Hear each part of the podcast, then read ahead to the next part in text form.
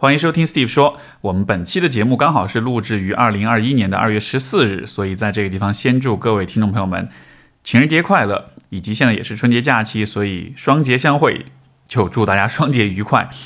今天这期节目会是比较干货的一期节目，因为我刚好受到百度直播的邀请，啊，在刚好在情人节今天下午做了一个在线的直播。我聊的话题简单来说就是怎么样度过愉快的情人节跟春节，啊，包括就是怎么样在这个情人节期间，我们两个人之间能够做一些比较有意义的一些情感表达，以及我们如果比如说春节期间你刚好这个伴侣带着你去见对方父母了，见到对方的家人应该怎么样去。理解这个状况，我会提供一个比较啊完善的一个分析框架，就是《爱的五种语言》这样的一个这本著作，它当中所提到这个框架。然后呢，你借助这个框架，其实是可以去对很多问题进行分析，然后你也就能够知道很多状况应该怎么处理的。所以是有这么样的一个把理论实践化的、学以致用的这样一个过程。希望这期节目对各位有启发，哪怕是过了情人节，但是。我所讲的，我所分享的内容也是非常适用的，以及在也许明年的情人节或者明年的春节的时候，包括未来和父母的相处当中，啊，其实有很多的思考，有很多的思路都是值得大家借鉴的，所以就进入到今天的节目，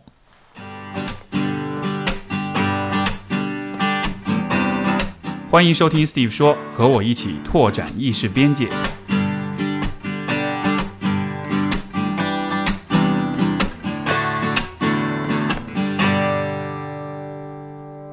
所以，首先非常感谢百度邀请我来到今天的这个啊百度直播的平台，和大家聊聊天儿。我们今天聊的话题呢，就是当情人节遇上春节，粘在一起才叫过年。我先简单自我介绍一下，然后我是史秀雄，我是一位心理咨询师啊，我专注于亲密关系和家庭关系，有十年的咨询经验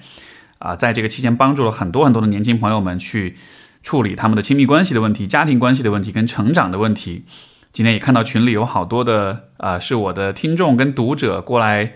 看我的直播，所以非常欢迎大家。我们今天想聊的话题其实就是有关双节，呃呃，对，也先祝大家双节快乐哈。呃，那么在双节期间呢，就是一方面今天是情人节，所以我其实也想聊聊啊，正确打开情人节的方式，就是换句话说，我们要怎么过节，这个节要怎么过。正确的过节方式是什么？然后另外一方面呢，我估计可能有些朋友今年情人节、春节放一块儿，所以也也许也到了一个要把带着伴侣去见父母的时候了，或者至少说，就算你就地过节，也许这个时候这个父母和你的伴侣也许要隔着网络打个照面了，都有都是有可能的，对吧？所以说聊一聊这个当中，我觉得一些比较重要的、比较实操的一些东西，比较干货的东西。呃，首先一个问题就是我们到底要要不要过节？因为现在也有些朋友说觉得。好像年味淡了，或者说觉得情人节有点形式化了，不太想不太想过节了，或者说对于这个节日的重要性是有点降低的。我个人还是觉得节还是要过的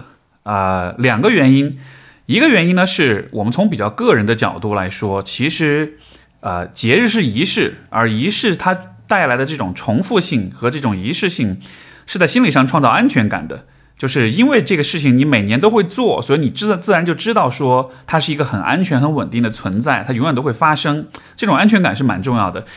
还有一个更大的问题，可能大家不太考虑，就是其实节日的存在呢，是对我们的文化氛围和价值观的一种维护。这个话怎么理解？我用一个非常简单的方问题帮你想象一下，就是我们假设如果我们现在开始不过春节了，我们也不过情人节了，你觉得会发生什么？是不是的？就是这个，如果我们不过这些节了的，这个会不会对我们对于，比如说家庭关系，对于爱情，啊，其实会有些影响，对吧？所以我的意思就是说，当我们每年都在过情人节，都在过春节的时候，这些节日背后，实际上是我们对于啊婚恋情感的价值，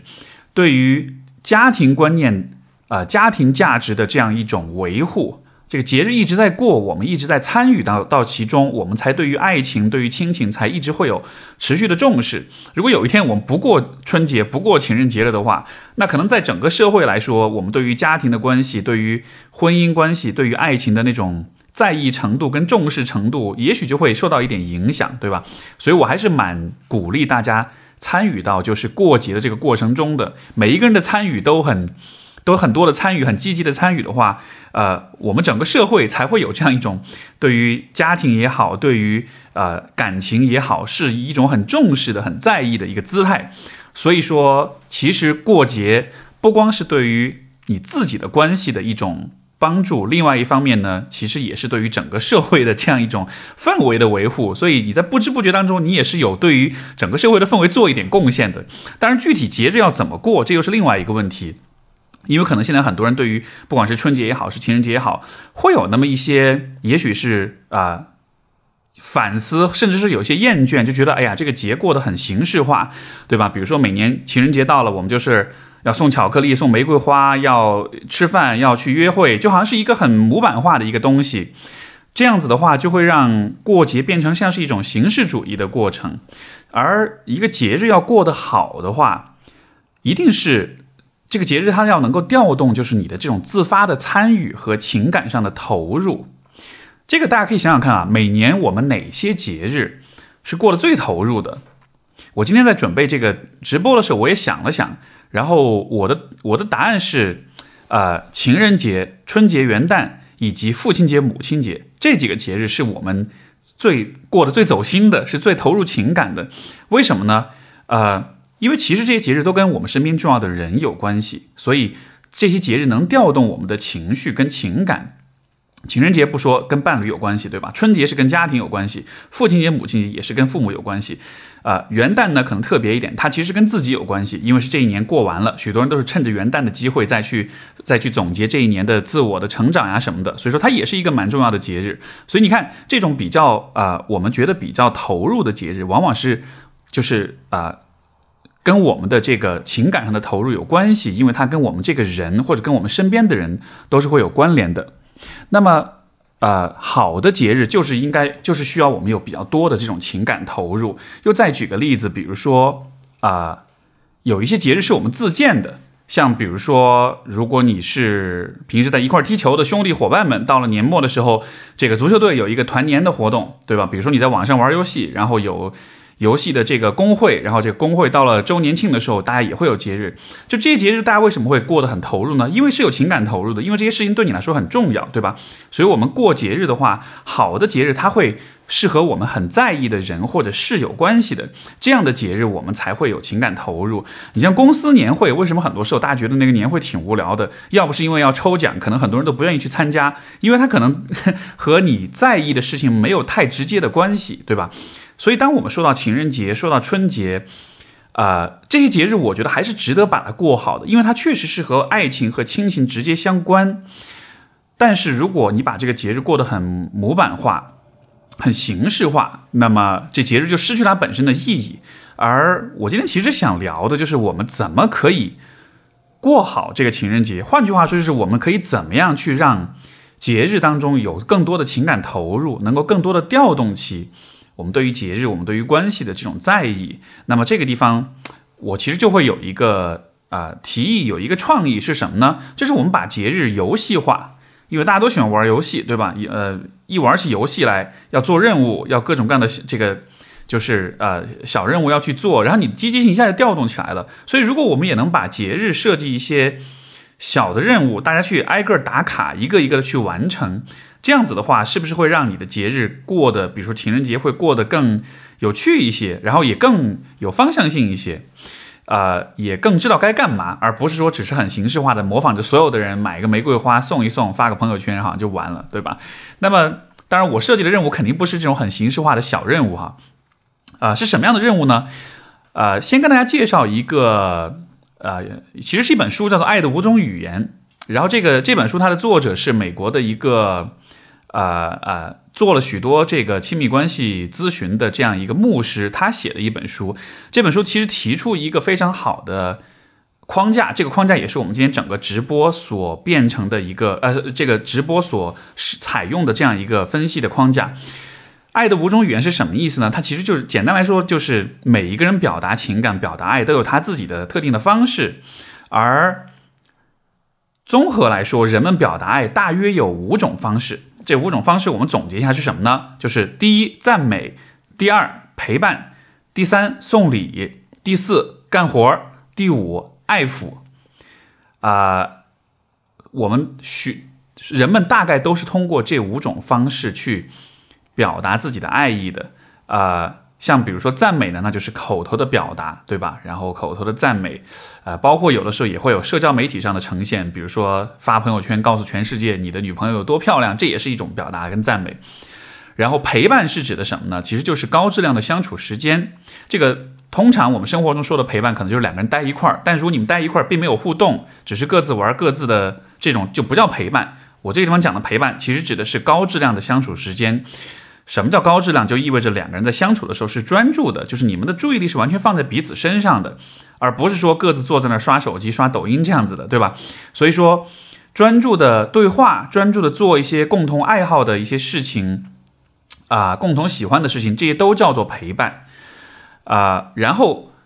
送礼就不说了，这个大家很容易理解，对吧？干活是什么呢？其实干活也是一种情感表达，它就是通过花一些时间。去做对方需要或者对方喜欢的事情，来表达情感。像很常见的一个，其实就是做饭。你看家里面爸妈，包括有的时候伴侣，对吧？就是会每天早上起来给你做早餐。虽然这看上去只是一个每天持之以恒的一个习惯，但实际上什么在推动这种习惯呢？那一定是他对你很深的爱才会这样做。所以说，有的时候这种你别看生活中的小的细节哈，我们。很多时候，就是家人也好，伴侣也好，对你的照顾、对你的爱的付出，都是体现在这种很具体的，花时间去为你做些事情上面的。呃，像我的伴侣，他曾经也说过，呃，曾经我给他买了个书架，在宜家买的书架，买回来之后，然后花花一点时间把这个书架一点的装起来，也装了可能一两个小时，那个书架也挺大的。我装完之后，他特别开心，他就说他特别喜欢我帮他看着我帮他做这些事情，他就觉得好像我动手能力很强，然后又是为他做的，所以他就特别开心。所以就是也有也有也有一些人会把这样的一种干活当做是一种爱的表达，呃，最后爱抚这个就很容易理解了，其实就是我们生活中各种各样的肢体的触碰，呃，而且肢体的触碰其实也蛮丰富的。我们说到肢体的触碰，不光只是说是拥抱呀，呃，接吻呀这样子的。很多时候，其实人与人之间的身体的触碰是可以有很多的形式的，对吧？像比如说，我伴侣也讲过，他特别喜欢我用手指去抚摸他的头发，而且是后脑勺那个部分，然后那块让他很开心、很舒服，也觉得好像是一个很有爱的动作。也比如说，像我自己，我也很喜欢我的伴侣，就是双手挽住我的手臂，然后依在我身边，就让我觉得他特别喜欢我，对吧？所以就是有很多肢体表达、肢体的触碰，也能够让我们感到这是一种爱的表达。所以这是五种爱的语言，呃，这五种爱的语言它没有重要性的排序，每一个人所喜欢、每一个人所侧重的表达方式是不一样的，就是每一个人都有他自己比较倾向于的表达方式。你像比如说对于我来讲，可能我比较看重的呢是陪伴，就是高质量的相处时间，我很在意。我跟伴侣在一块儿，我们能够不受打扰的在一块儿聊天也好，在一块儿散步也好，在一块儿做一个什么事情也好，呃，那比如说可能对于我的伴侣来说，他比较在意的这个语言可能是口头的赞美，他比较希望我向他表达爱意，向他表达赞美，去夸他说他好这样子的。所以每一个人都有自己期望的比较重、比较看重的这个表达爱的语言，而且还有一个很有趣的事情就是。我们自己看重什么语言，我们也就会期待伴侣用什么语言来回应我们。那么这个地方其实就造成了一个问题，就是有的时候两个人看重的语言如果不一样的话，那么你们相处起来可能就会有一些分歧，有些不一致性。比如说，我比较看重的是陪伴，那么我比较希望的是两个人在一起相处可以比较专注的聊天儿这样子的。那么在这样的情况下，我就会期望对方也是更多的花时间来和我啊聊天，或者是和我相处，和我独处，然后在这个期间不要做其他的事情。但是可能因为对方工作比较忙碌，时不时的手机要拿出来看一看，回回工作的短信，这个时候我就会很不开心，我就觉得，因为你没有用陪伴的方式来向我表达爱，每当你看手机的时候，就好像是有点不是很有点不是很爱我的样子，对吧？就是会有一点不开心。又比如说啊，如果一个人比较希望对方多夸奖自己，但是呢，刚好他的伴侣又是那种喜欢用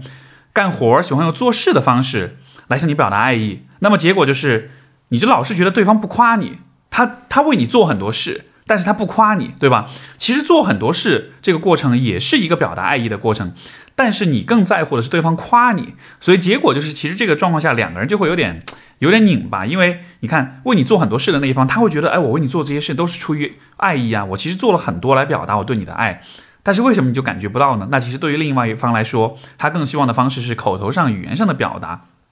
所以在这样一个情况下，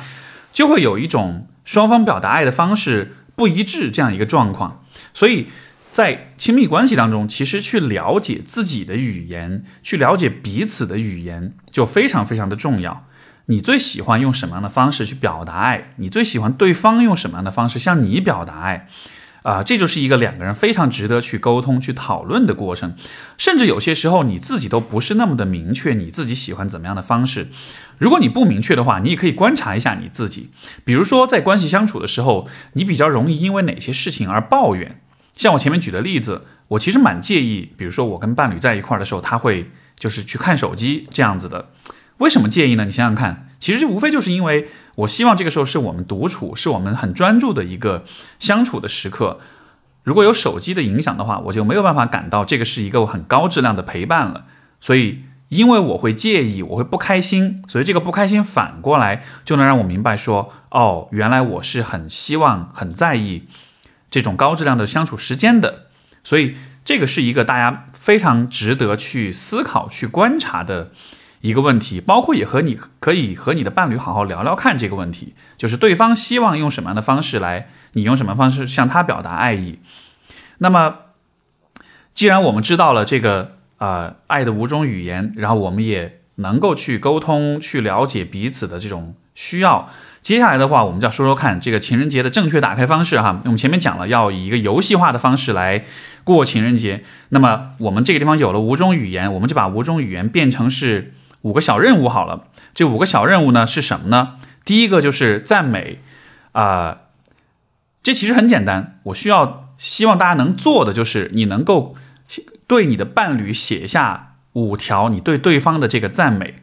很简单，对不对？但是好的赞美、走心的赞美写起来也没有那么容易。大家一般比较常见的方式，可能要夸人，就是很很敷衍的、很概括的夸啊，你很可爱，你很乖，你很帅这样子的。但是你要记得，其实好的赞美它应该是很具体的，而且应该尽量举出例子来啊。比如说，呃，如果你想夸你的男朋友很帅，那么你可能应该说的一个是。我觉得你的某一个侧脸或者某一个角度特别帅，比如有一次我们去哪儿哪儿，我在那个地方，你隔隔着大街走过来那一瞬间，阳光洒在你身上，然后我看着你冲我笑，当时那一当时那个画面让我觉得哇，你太帅了，我太喜欢你的你的样子了，对吧？你看，如果你用这样的很具体的举例的方式来夸对方的话，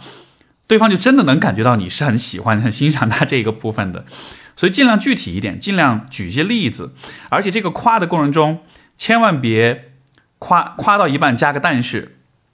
啊，比如说我觉得你很有上进心，但是对吧？这样子的夸奖说出去之后，那个夸奖的作用就没了，对方感觉到的就不是你在表达爱，而是说你好像是在借着夸他的这个机会也去批评他。所以啊，其实赞美也是很容易。就是做到的，但与此同时呢，也需要你比较走心的、比较诚意的、比较具体和举例子的方式去夸。这个小任务其实非常容易完成，大家今现在在手机上也好，或者你写封信也好，写写一个这个情人节的卡片也好，都能够完成。今天刚好也是情人节，我也希望各位在度过情人节的时候，你可以稍微小准备一下。比如说现在是下午，对吧？晚上要去和你的啊伴侣去见面，要去吃饭了，然后你可以现在就找一张情人节卡片，写一写你对他的五条赞美。然后见了面之后，大家可以交换一下，相互的读一下，读给彼此听，你的赞美是什么？会是一个比较甜蜜、比较走心的一个画面。这是第一个任务，就是赞美，每个人互写五条赞美。第二个任务是什么呢？就是陪伴啊。刚才我们讲了，陪伴就是高质量的相处时间。那么，高质量的核心其实就是专注。这个在我们今天的呃这个呃普遍是智能手机的普及的这的这个时代来说，是有点挑战的。因为手机上的事情真的很好玩，很有意思，对吧？会看到比如说像我的直播这样子的这种很有趣的内容，所以大家在一块相处，其实都会忍不住想要去玩手机。呃，包括有有的时候也是因为工作啊，也是因为比如说呃这个春节期间很多人拜年，所以很是的确会容易有被干扰、被打扰的时候。呃，我觉得没有办法专注的陪伴没有关系，就是这个都是可以理解的。但是既然是情人节，既然是这样一个专门是关于你的爱情的这样一个节日的话，其实我就会鼓励大家，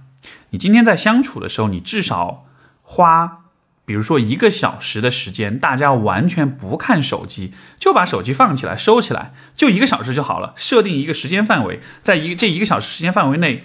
你们就认认真真的谈恋爱，认真的吃饭，认认真真的相处，啊，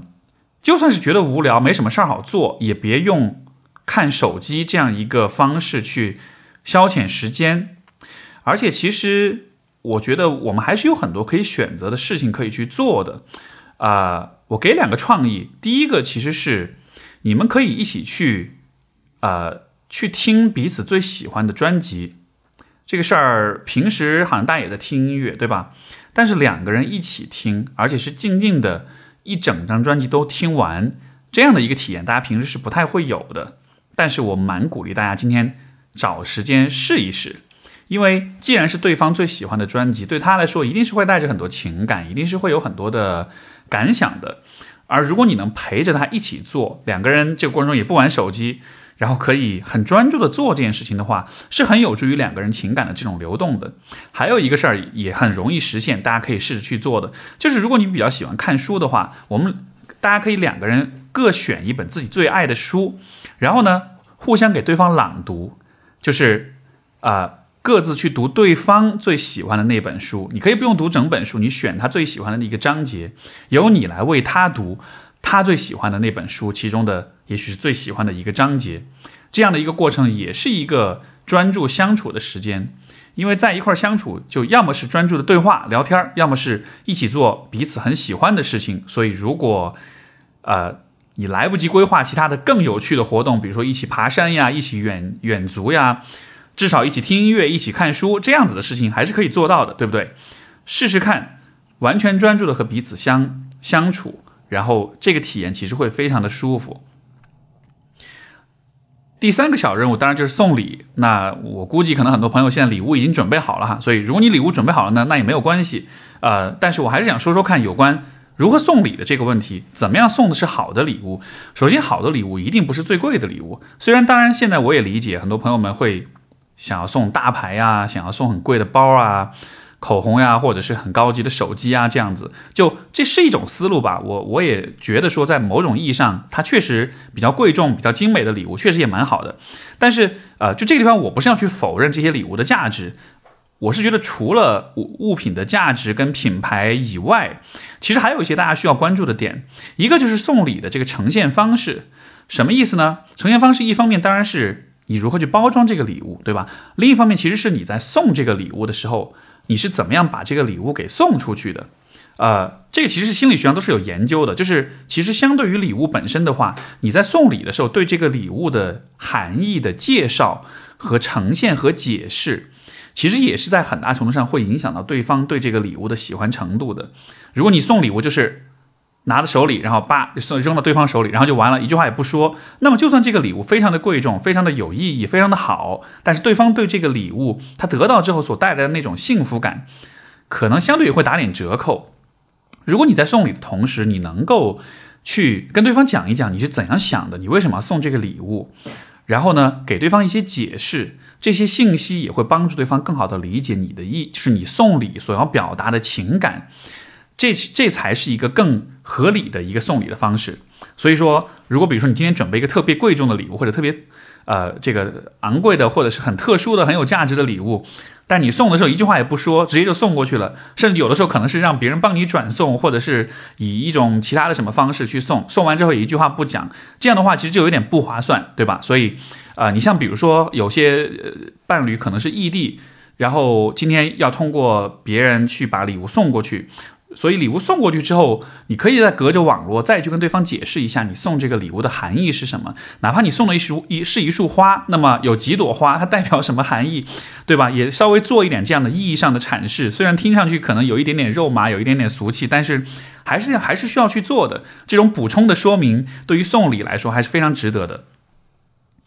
还有一个思路，关于送礼的问题，大家每年送巧克力、送这个玫瑰花送腻了的话，那么我给你一个想法，就是其实说到送礼，这也是心理学上会有研究来支持这样一个观点，就是什么呢？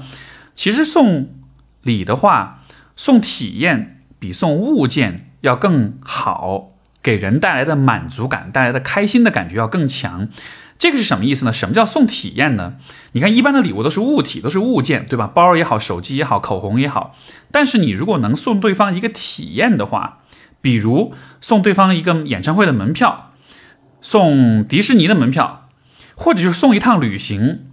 去一个地方的来回的机票也好，或者是酒店也好，包括就是一些对方可能一直舍不得去的地方，比如说你所在的城市有一家。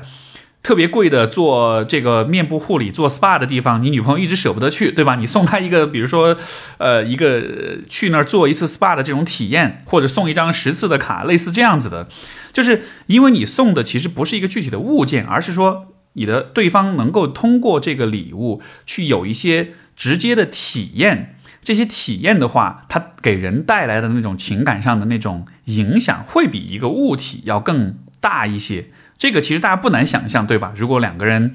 呃，对方送你的是你最喜欢的乐队的这个现场的门票，哇，那肯定开心死了。而这个整个这个看这个演唱会的过程中，你都会一直记得，哎呀，这是我最爱的人送给我，是他来邀请我来看的。你那样的回忆，那样的呃一个送礼物，它给关系带来的这种积极的影响，其实就会比单纯送一个很简单的一个贵，但是呃只是一个物品的话。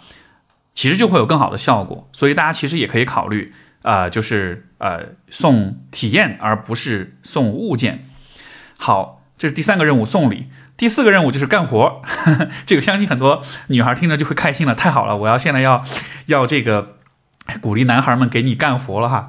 的确是这样，就是其实呃这个这个干活呢，其实我觉得也不分男女，其实很多男生很多女生都还是以。有一有一部分的人，他都还是比较倾向于用干活，也就是说去花时间为对方做事情，这样一个方式来表达爱意的。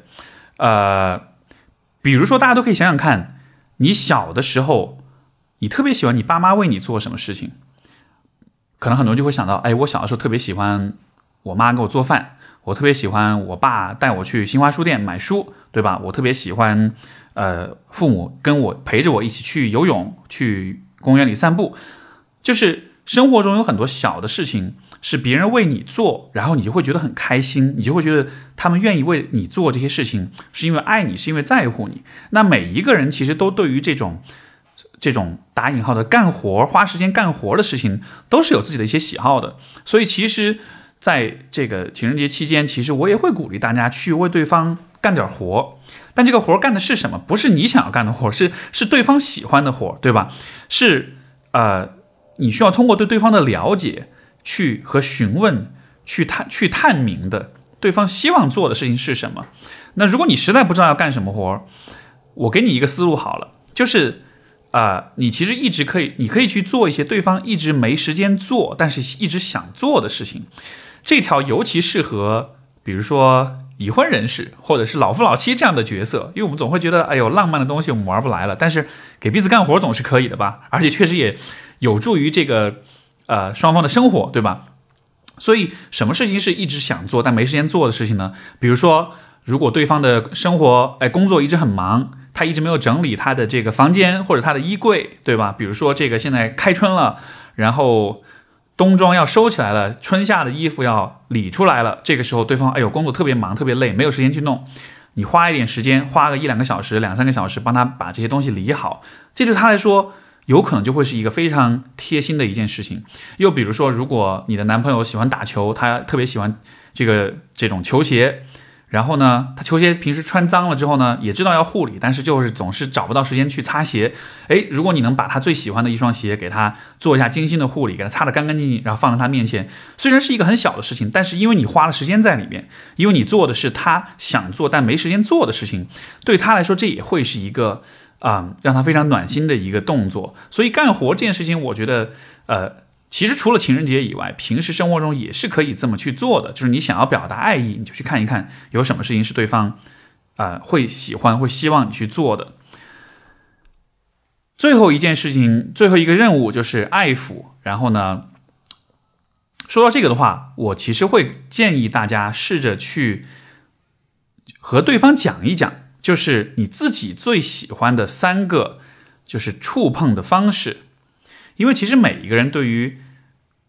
伴侣如何触碰自己，都是有自己的偏好的。有些人喜欢拥抱，有些人喜欢接吻，有些人喜欢两个人在打打闹闹，在沙发上这个滚来滚去，对吧？也有些人喜欢其他的一些方式，就都会有。但是每一个人喜欢的方式是不同的。而有的时候呢，我理解，其实我们就是中国人可能稍微含蓄一点，这种问题不太直接的去表达。可是我觉得你也可以借着这个机会去跟对方聊一聊。你比较喜欢的肢体触碰是什么样的？这样的话，对方就知道以后如果他想要对你表达爱意，那么应该用什么样的一种方式啊来表达。所以这也是一个今天大家可以去做的事情。那么总结一下，今天五个小任务：赞美、陪伴、送礼、干活、爱抚。如果有时间，你可以把这五件事情全部都做一遍。每一个事情，每一个任务完成之后打个卡。如果没有时间做完全部，但你至少。我给了你这样一个五个任务、五个五种语言的框架，你也至少知道说哪些事情是你可以选择的。而且，其实今天我我觉得情人节期间也是一个很好的机会，和对方聊一聊，就是在这五种表达爱的语言里面。你最侧重的语言是什么？我觉得两个人能把这个爱的表达的语言能够对齐是特别重要的。就是有的时候，比如说我希望对方更多的是夸奖我，而对方更多的希望通过干活的方式来向我表达爱，那么结果就是我们俩都会对对方表达的爱意会感觉不是那么的到位，会打点折扣。但如果我们都愿意用对方喜欢的方式去表达爱意的话，这种情感就能更加。直观的感受到，两个人也就会更开心，我们也就更愉。就当我们感觉到自己足够被爱的时候，我们也就更有意愿去用对方喜欢的方式去去爱他了，对吧？所以这就是一个正向的循环，这是一个可以通过啊沟通，通过这样一种对齐表达方式的过程去实现的一个状况。所以这五个小任务，大家可以去尝试一下。然后接下来我们说的一个话题就是啊，跟爸妈有关系了，因为呃。我，如果你和你的伴侣谈恋爱谈到一定的时候，然后你该见父母了，对吧？你该去上门拜年了。这个时候，可能很多人都会非常忐忑、非常害怕，因为就会觉得没底，会觉得好像这个过程是一个像是去面试一样，要去接受审查、接受审核，然后要去接受评判的这样一个过程。所以，其实大家都还是希望在伴侣的父母面前留下好的印象的。可是呢？我们因为又没有什么太多的思路，太多的呃好的点子，所以我们去的时候，我们唯一能做的呢，就是第一买很多礼物过去，希望用礼物让老人家开心；第二可能就是去了之后特别的客套，特别的有礼貌，然后这个说很多好话这样子的。呃，但是其实如果我们能够把爱的五种语言的这个框架套用进来的话，你就会明白，其实送礼并不是你唯一需要做的事情。因为我们刚才讲了，就是送礼是五种语言当中其中一种，但它不是唯一的一种。如果刚好遇到对方的父母不是太看重送礼这件事情，而更看重其他的一些表达方式的话，那么你也许花了很多功夫送了很大很贵重的礼物，但是其实他的表达情感的方式还是会比较有限，对吧？这个地方我觉得在心态上，就是你需要明白的是，你见伴侣的家人。不要把它当做是一场面试或者一场评审，你应该看，你应该把这个过程理解为是爱意的传递，因为你想想看，就是你通过向你的伴侣表达爱，去和他相恋，然后去和他建立起了亲近的关系，你和伴侣的父母其实也是一样的一个过程，就是你通过向他们表达爱，向呃去和他们建立关系，所以你见父母的时候，你的目的不是要去通过一个测试。你的目的应该是想办法用对方的父母喜欢的方式去向他们表达善意、表达友善、表达爱意，用这样一种方式来建立起啊大家彼此间的关系，包括以后变成一家人了之后，能够形成，能够从这样一个好的呃角度开启你们的关系，也是非常好的一个方式。所以，我们如果带着这样的一个心态去看待见父母、见对方父母的话，可能你心理压力就不会那么大，对吧？你就不会觉得说，呃，这会是一个我要被挑三拣四的过程，而是说，你就更多可以想想看，我应该怎么样去向对方的父母表达我对他们的情感，我对这个家庭的情感。那么，我们如果套用一下，呃，就是呃，这个爱的五种语言这样一个框架的话，其实你就可以用下面的这样一些方式去分析，去去去探索，就是你应该怎么和对方的父母相处，呃。一个总的思路就是说，如果啊，你你在去之前，你其实需要和你的伴侣有些交流，你们需要一起去分析一下这个伴侣的父母，他们是比较侧重用什么样的方式来表达爱的。一个比较好的分析的方式是什么呢？你其实可以通过你的伴侣了解一下，就是你父他的父母之间经常会有的一些矛盾和抱怨是什么？为什么我们要去了解矛盾跟抱怨呢？其实就是因为。如果一个人越是在一个事情上有很多的抱怨，那么才越说明这对他来说很重要，所以啊，也才越能够推导出就是他所喜欢、他所侧重的表达爱的语言可能是什么。因为我们前面讲了，就是爱的语言的表达，其实它是有双向性的。我喜欢用什么样的方式表达爱，我也就会期望对方用什么样的方式表达爱。所以，当对方没有用我希望的方式表达的时候，我就会很不开心，对吧？所以你是可以从这个一个人的不开心、一个人的抱怨当中去反推出来，他对于爱的期望是什么样子的呢？比如说到赞美这件事情，我们知道有一些家长是很喜欢在大家面前证明自己的，对吧？或者说很喜欢别人捧着他的，啊，包括也很喜欢夸自己的孩子的。如果你看到你的伴侣，他的父亲或者母亲是这样子的。一种形象，那么就先不要着急判定说他可能是比较虚荣，他可能是比较喜欢说大话，而是说，也许对于他来讲，其实表达爱的很重要的方式就是给予彼此赞美。如果他很喜欢去夸耀他自己的孩子，那么说明反过来，可能对于他来讲，他也是很需要通过被赞美来感受到被爱的。所以，如果你看到对方的父母是这样子的话，你也可以更多的去夸一夸对方。看看他们是什么样的反应，说不定你夸了之后，你会发现他们其实很喜欢你夸他们，那么你就会明白说，哦，其实这就是他们，呃，比较侧重的表达爱的语言。再比如说，有一些父母非常强调陪伴，对吧？非常强调说，哎呀，你过节一定要回家呀，要陪陪你爸妈呀。如果父母很强调陪伴的话，那么也许对于这也就意味着。啊，父母是很喜很喜欢通过陪伴，通过高质量的相处时间这样一种方式去表达情感的。那么，当他们在要求你去陪伴他们的时候，其实也就是在说，我们希望你通过陪伴我们的方式来向来让我们感觉到被爱，对吧？包括还有一些父母，我知道是没事儿就喜欢，比如说你跟你的呃你的伴侣跟他的父母不在同一个城市，但是可能他的老妈或者老爸喜欢没事就跑过来看看你们呀，或者是遇到一个什么事儿就立马要收拾包呃打包东西过来，这个去帮你做饭呀，去照顾你啊，类似这样子的。如果父母是很喜欢。跑过来陪你的，那么可能也反过来说明，其实他们也是希望别人用陪伴的方式去对待他们的。所以在这样的情况之下，你也就可以更多的去陪伴你的父母，呃，或者是陪伴对方的父母。那么这个陪伴是什么样的陪伴呢？我还是要强调，现在其实很多很多年轻人回家了之后，他的陪伴方式就是坐在爸妈面前，但是呢不交流不对话，自己玩手机。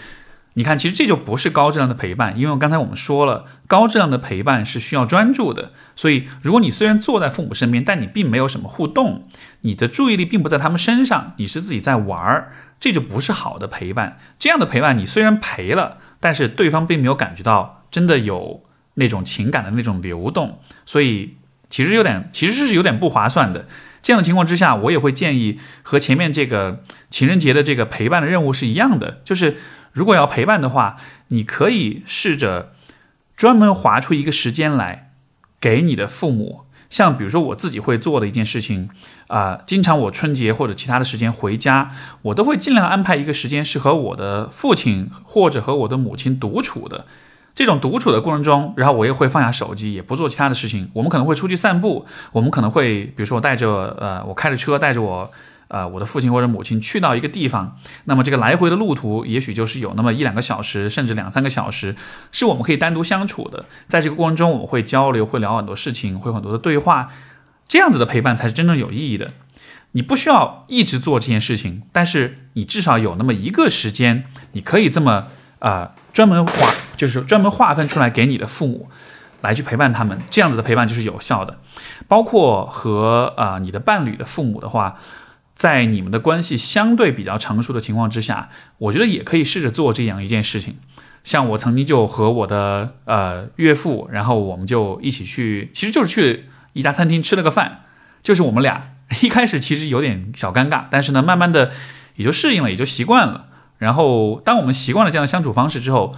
啊，能够时不时的有这样的独处，这个过程其实就会比较的舒适，然后呢，也会让大家的感觉也会比较好。你也通过陪伴的方式向对方表达了你的这种情感。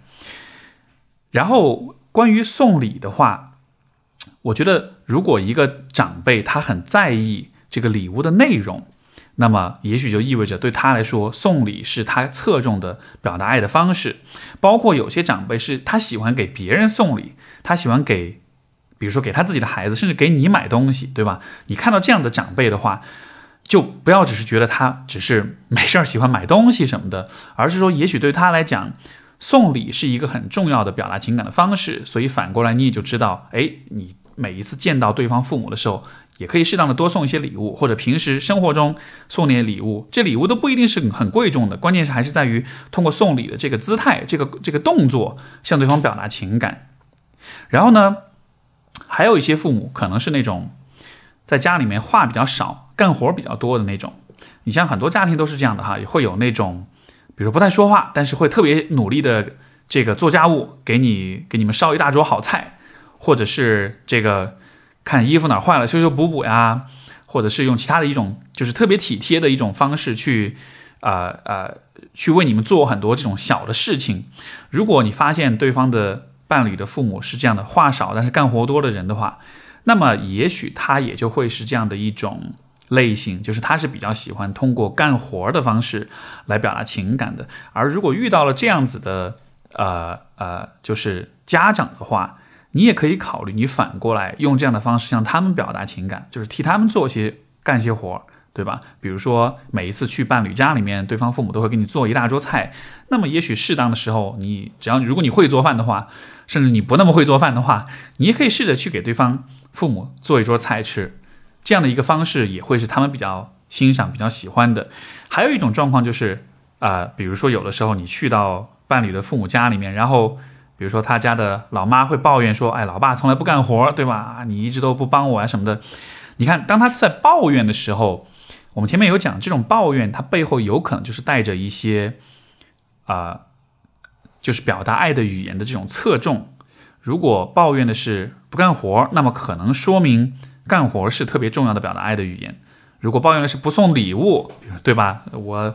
我们家那我们家那个。老头子从来不给我送礼物，你看别人家都送首饰啊，送新衣服啊，他就是不送。诶，如果你听到这样的话，你立刻就明白说，哦，原来原来这个伴侣的妈妈可能是非常在意送礼的。所以通过这种抱怨，有的时候可能只是生活中一些不经意的小细节，但你一旦捕捉到这些信息，立马反推，然后你就能够知道说对方侧重的爱的语言可能是哪一种了。最后一个就是爱抚，那么。呃，不是所有的家长都会很侧重这一点，但是我觉得还是有的。你像比如说，有些家里面，呃，家长啊、老年人啊，他特别喜欢跟你说话的时候握着你的手，或者说见到你一定要抱抱你，对吧？尤其在可能女孩跟女性的家长之间，可能会经常有这样的表达。如果你发现对方很喜欢用这样一种。肢体触碰的方式去和你靠近的话，那么也许对于他来说，这种爱抚之肢体的触碰，可能也就是很重要的表达爱的方式。所以在未来的相处当中，可能也就相应的可以有更多一些啊，通过这种肢体触碰去表达的过程。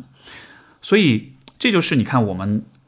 可以通过爱的五种语言去反推，不管是你的伴侣也好，还是你伴侣的家人也好。其实都可以用这样一个反推的方法去理解，